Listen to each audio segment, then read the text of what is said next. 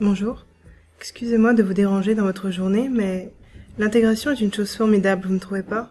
Mais parfois nous fermons les yeux sur des histoires un peu différentes. Je vais vous en raconter une. Une jeune fille n'ayant pas encore la vingtaine, dans une école stricte et avec des croyances fortes. Elle y est entrée en début d'année. J'ai une binationalité et je trouve super intéressant de connaître des points de vue différents du mien ou de côtoyer des personnes pas forcément comme moi. Elle sourit sûrement toute la journée, mais elle arrête une fois à l'abri dans sa chambre. Quel a été mon problème? C'est la religion qui m'a totalement freiné l'année dernière. Je correspondais au groupe et il était sympa.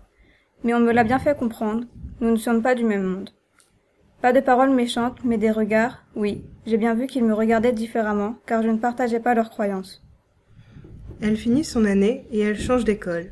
Elle y rencontre une autre jeune fille ayant un discours bien différent. Tu sais, tant qu'il y a du respect et de la tolérance, rien n'est une barrière. On est tous différents, sauf que pour la majorité, la ressemblance est un réconfort. Moi, j'ai vraiment ressenti un rejet, donc je n'ai pas osé forcer mon intégration. Et quand les deux côtés n'ont pas envie, ça ne fonctionne pas. Je n'ai pas compris, parce qu'on a tous quelque chose en commun. Il ne faut pas oublier que nous partageons tous un trait commun. Nous, Nous sommes humains. Il faut simplement se rappeler que tout le monde n'est pas aussi chanceux. Voici la fin de mon histoire. Passez une bonne journée.